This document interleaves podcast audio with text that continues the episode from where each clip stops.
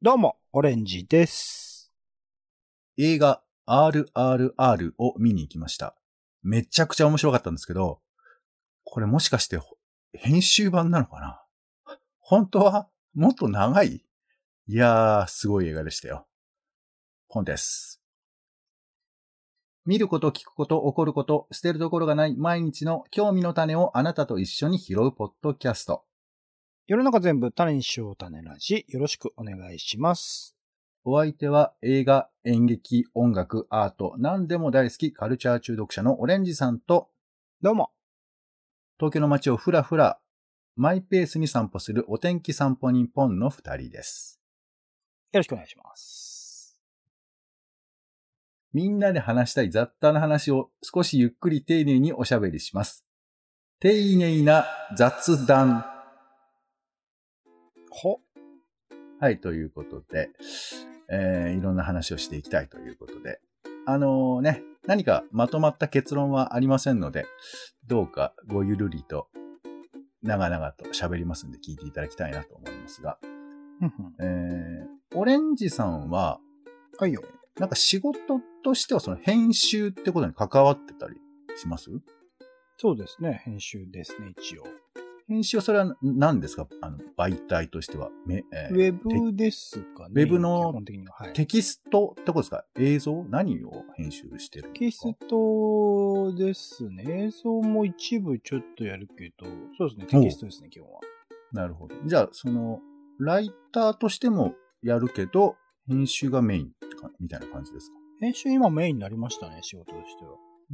ちょっとわかりづらいので、まあ、あの、僕の解釈ですけど、まあ、編集とライター、だから、文章のベースを書く人はライターなんですけど、そもそもどういう趣旨でこの文章を書くかっていうふうなことを依頼したり、また最後出来上がったライターの文章を、まあ、こういうふうにした方がもっとわかりやすいんじゃないですかとか、まあ、あの、細かく調整したりする人が、まあ、編集なので、まあ、文章を書く編集も当然いるんですけど、まあ、その監修する人と、まあ、中身を作る人と、そういう分かれ方っていうイメージで近いですかね。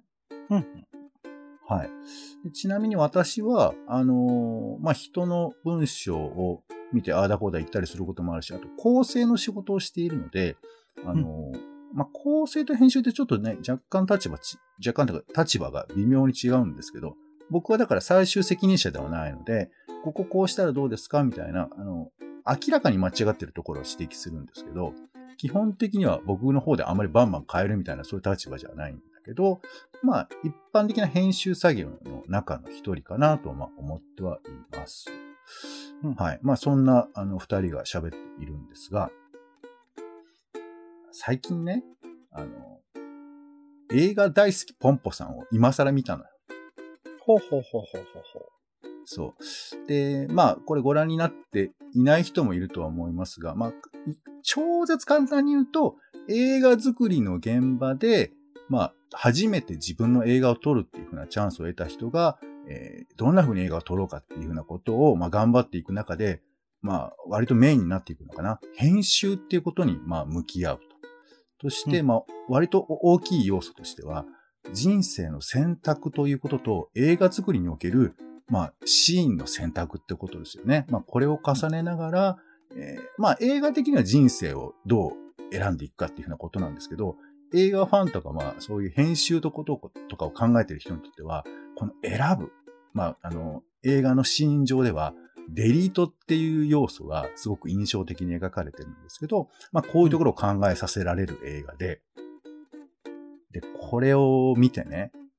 いやー、これは非常に本質的でありながら、なかなかこう、自分の中にこう、なんていうのかな、得得、獲得したと言い切れないようなところだなと思ったりして、あと他にも、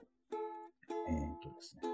岸田奈美さんっていう方いらっしゃるじゃないですか。ライターの方はいはいかな。今度ドラマの原作の方ですよね。あ、そうなんだ。うんでこの方が、まあ、えっ、とね、難関中学の入試問題の原作者になったけど、設問が解けない理由を考えて、編集者にたどり着いたっていう風な記事を書かれていて、うんまあ、あの、ノートに書かれているんですよね。まあ、ノートの、えー記事を、まあ、いろんな形でこう本にされたりとかっていう方ですけど。でこの記事もなかなか面白くて、まあ、編集のことが書かれているんですけど、で、今回お話ししたいのは、えー意図と効果、切ると追加するの話をちょっとしたいなと思っています。ほうほはい。で、まあ、我々は一応編集ってことをしているんで、まあ、なんか、割とこう編集って言葉にね、少しこだわったりとかしていることもあるんじゃないかなと思いますし、一時は、まあ、編集っていう言葉が、なんかいろいろこうもてはやされたり、あと編集とちょっと違うけど、キュレーションとかね、キュレーターみたいな話だとか、あとあの漫画編集とかで言うと、編集者なんかいらないんじゃないかみたいな、なんかそういう指摘なんかもネット上では出てきたような記憶もあったりするんですけど、この映画大好きポンポさん見てて、うんいや、この、このね、一つの大きいテーマで、まあ、90分に収める。私はそんなな、それ以上長い映画見たくないみたいなことを、このプロデューサーであるポンポさんが言うんですね。で、いや、でも長い映画でも面白い映画ありますよ、みたいなところで、まあ、いろいろやりとりはあるんですけど、まあ、ちょっと映画の中身は置いといて、お姉さん90分以上の映画とか、まあ、90分で映画を収めるっていうことについてはどう思います？必要なものをちゃんとそこまで見せると。長々は作らない。この考え方はどう思います？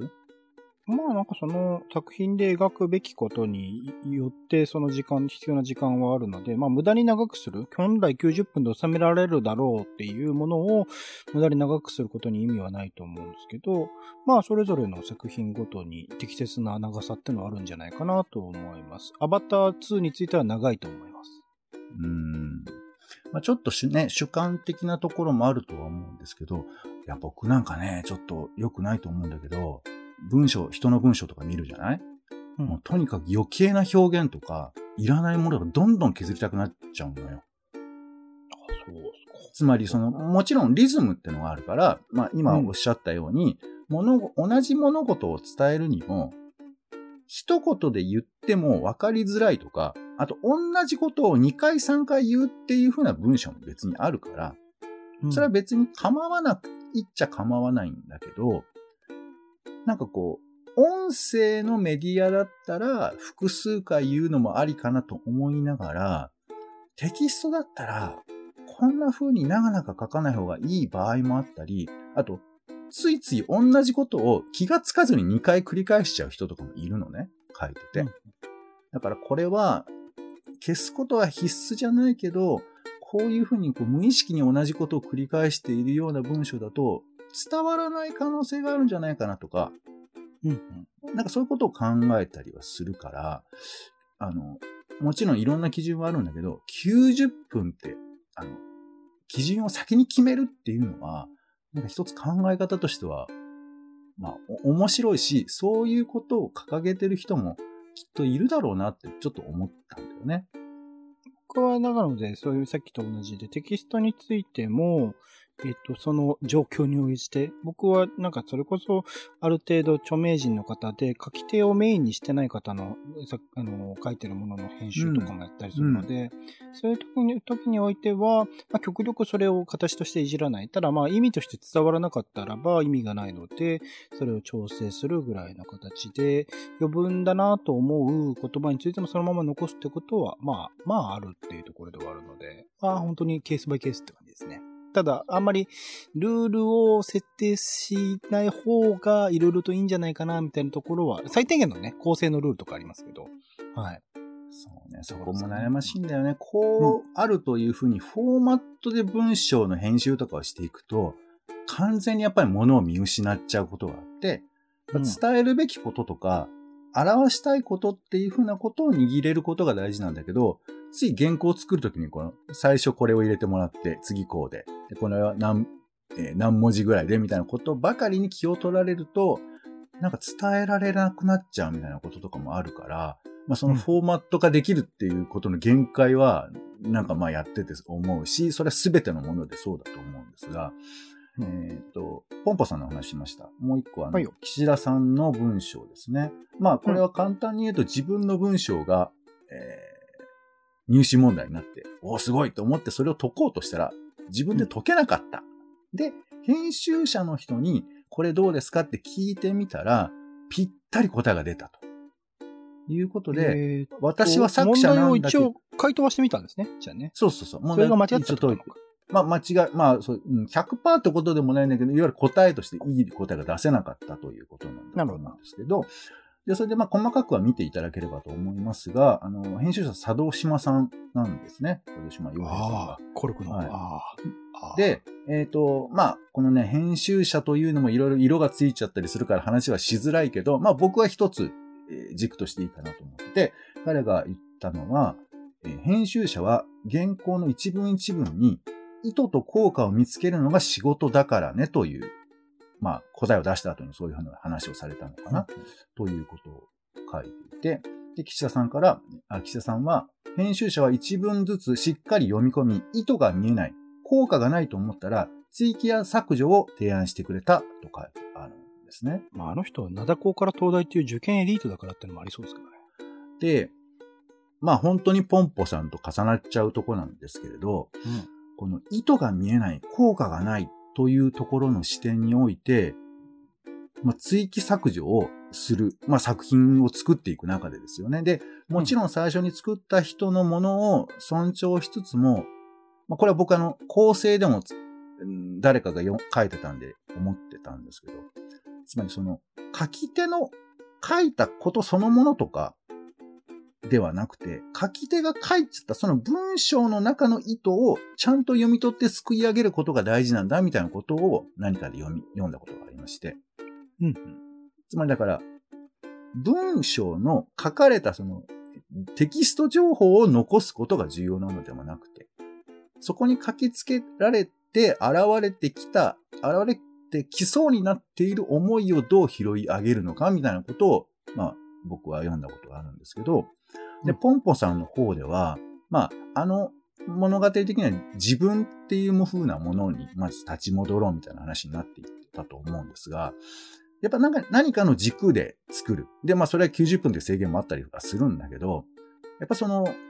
難しいな。これ一言で言えないけど、目的とも言えないし、まあ効果とか意図って言い方もしたけど、それだけでもないような、でも何か、何かに向けての何かっていうやつだよね。これが観客が受けるっていうだけでもないから、作品作りは難しいとは思うんですけど、ただその、向かっていく先のために、当然追加もいる、当然削除もいるというふうなことが、まあ、ここでは書かれていて。まあ、で、その視点を持ってるから、やっぱ編集者は、あの、理由が分かっちゃうっていうことを、まあ、書かれているのかなというふうに思うんですね。で、あと、えー岸田さんの話では、書き手の言葉が誤解なく読者に伝わるかを徹底的に考えることというのが、まあ、編集者の仕事ではないかというふうなことも書かれていて、うーん、なるほどと。たどり着くのは難しいけれど、まあもちろんあと他のね、あの観点もいっぱい編集者の仕事はありますから、あるんですけれど、この文章をまあ手直しするとか、作品を手直しする、まあ最終的に編集をしていくというふうなところで、こういう観点をまあまあ考えなくちゃなとか、意識化では思ってたけど、そうね、そう言われればそうねっていうことをちょっと思ったんですが、お姉さんいかがですか？お仕事の中で編集、いろいろ考え方はあると思うんですけど。うん、そうですね。さっき言われたような、その、入試問題を解けるかっていうと、だから自分が担当している、そのテキストについてる入試問題を出された時に僕は解けるのかなっていうのはちょっとわかんないというか、もちろんその、だから、なんだろう、書き手の視点と読み手の視点、それこそ、まあ編集者は別の言い方ではプロの読者であるべきだっていうところの、最初の読者であるっていうところの見方もあったりするので、読み込むっていう点においては作者の方より実は読み込んでるっていうのは、まあそうなのかもしれないなと思いつつ、どうなんですかねまた違う視点じゃないですか、入試って。まあまあ、いや、だから入試で答えられるかどうかの話をしてるわけではなくて、うん。つまり我々が、その何か作るっていう時に、うん。作るものは作り手のものでありながら、もうもはやそうではない面もあるということだと思うんですね。そう。で、そういう意地悪とも言える視点を編集者は持っていて、でも個人的なものとも売り出すみたいなこともあったりとかして、うんうん。だからプロモーションっていうのがすごく嫌な感じもするけど、でも、もはや作り手のものが作品あ、作品というのは作り手のものだけではないっていうふうなことで考えれば、うんプロモーションやっぱも込みでやっぱり作品なのかなとかさ。うんうんうんだから、編集者が手を入れることっていいのかなとか、編集であんまりごちゃごちゃさせるのって良くないのかなとか思ったりするけど、んそれが非常に本質的なところに触れてる面もあるだろうなってちょっと思うのよね。当たり前の話かもしれないんですけど。なんか、うん、そうっすね。特に書き物においてはそうかもしれないし、単純に、まあ、読みにくいっていうのは、その、あの、一つ一つの書き物におけるマイナスではあるので、そこの一点においては必要なのかもしれないし、それこそちょっと別のところで言うと YouTube とかもね、あの、編集っていうか、構成作家、放送作家の人が入ってたりみたいなパターンも、まあ、増えてるらしいので、やっぱ他者の視点にちゃんと触れて、それで、あの、必要な手直しみたいなことをされるっていうことは、あらゆるものにおいて必要なんだろうなとは思いますね。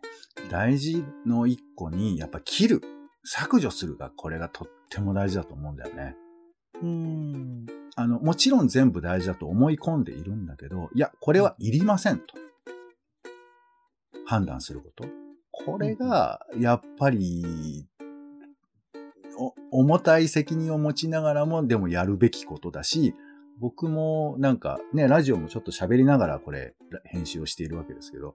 これはいらない、いるっていうことをちゃんと判断しないと、あの、言ってることはた言ってるんだけど、意味は伝えてるんだけど、届かないっていうことになったりする場合もあるから、あ、うん。これはいらないんだとか、せっかく言ったけどいらないんだとか、書いたけどいらないんだとかっていうことも、でもこれが本人ができないからやっぱり編集者っているのかなとか思っするんだよね。うん、うん、うん。きついでしょ？ここのブロック切りますみたいな話するの。まあ、そうですね。関係ない人の方が切りやすいですけど、まあ、種ラについては、まあ、どこ切ってもいいんじゃないですかって思いますけど。う んいや、まあ、種ラジについてはっていうか、その編集として自分がやるときに。そうですね。なうん、まあ、それも、だからケースバイケースですけど、そうですね。切るとなる。でもが、ガラッと切った方が良くなるならね、そっちの方がいいっていうところもあるしっていう。まあ、どういう目的で作られたものなのかっていうものに寄り添う形ですかね。えーいや、まあ私はそのちょっとやりながらね、いつも悩んだりだとか、あと切ると思っても、なかなかこう諸事情で切れないとかね、いろんなことがあったりするので、なかなか判断は難しいなと思うんですが、はい。ということで、えー今回は編集の話ということでですね、まあ、なんかなかなかちょっと難しい。まあ皆さんもでも、もしかして普段の生活あるかもしれません。えーこういう意図、こういう効果を出すために、あえて切る、あえて追加をするという話を今回はしてみました。はい。何かしらお役に立てばなと思います。はい。ということで、タンネラジーは Spotify や Apple Podcast などで週に1、2回配信をしています。よかったら Twitter などであの更新情報をお伝えしてますので、チェックしてみてください。ということで、お時間です。次回もよろしかったらお聞きください。お相手はお天気散歩人のポンとカルチャー中毒者のオレンジでした。種ラジ。また。また。